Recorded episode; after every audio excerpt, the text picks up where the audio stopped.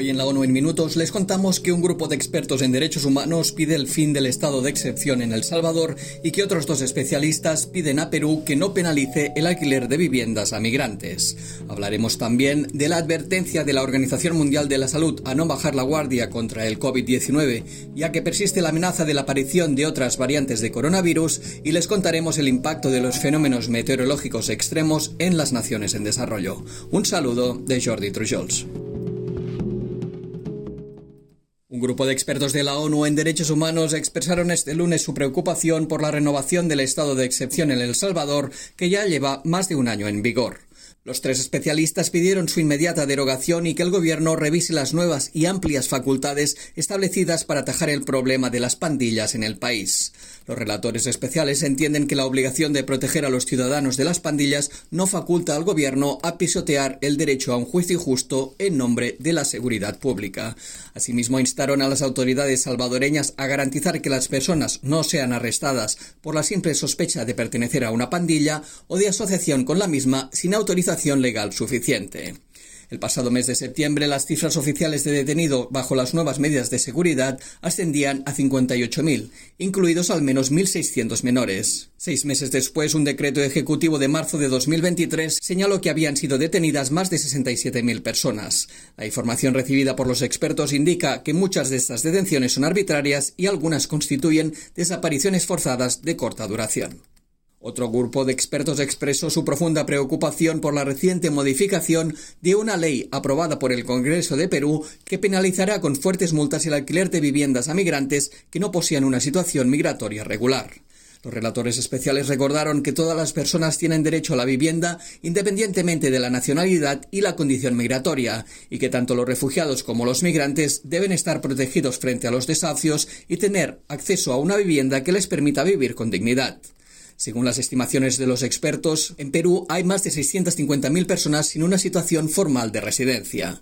Si se acaba multando a los propietarios de inmuebles que alojan a estas personas, miles de ellas correrían el riesgo de quedarse sin hogar.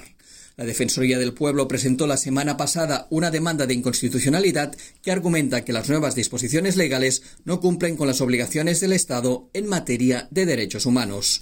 Los expertos instaron al Tribunal Constitucional peruano a garantizar el respeto al derecho a una vivienda adecuada para todas las personas sin ningún tipo de discriminación. El director general de la Organización Mundial de la Salud advirtió hoy que el fin del COVID-19 como emergencia sanitaria mundial no implica que esta enfermedad deje de ser una amenaza para la salud de todo el mundo. En un discurso a los Estados miembros de la agencia en el marco de la Asamblea Mundial de la Salud, el doctor Tedros recordó que persiste la amenaza de la aparición de otras variantes de coronavirus que puedan ocasionar nuevas oleadas de la enfermedad y muertes. Añadió que persiste la amenaza de que aparezca otro patógeno con un potencial aún más mortífero y que las pandemias no son ni mucho menos la única amenaza a la que nos enfrentamos. Por ello abogó por construir una estructura eficaz de preparación y respuesta ante emergencias sanitarias que aborde este tipo de urgencias.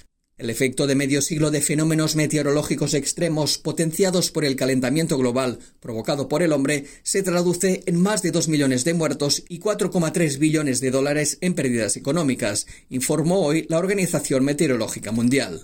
Los países más perjudicados por esta situación fueron las naciones en desarrollo, que sufrieron 9 de cada 10 muertes, mientras que el 60% de sus pérdidas económicas correspondieron a desastres climáticos y fenómenos meteorológicos extremos. Varias catástrofes ocurridas en los últimos 50 años en los países menos adelantados causaron pérdidas económicas de hasta el 30% del Producto Interior Bruto.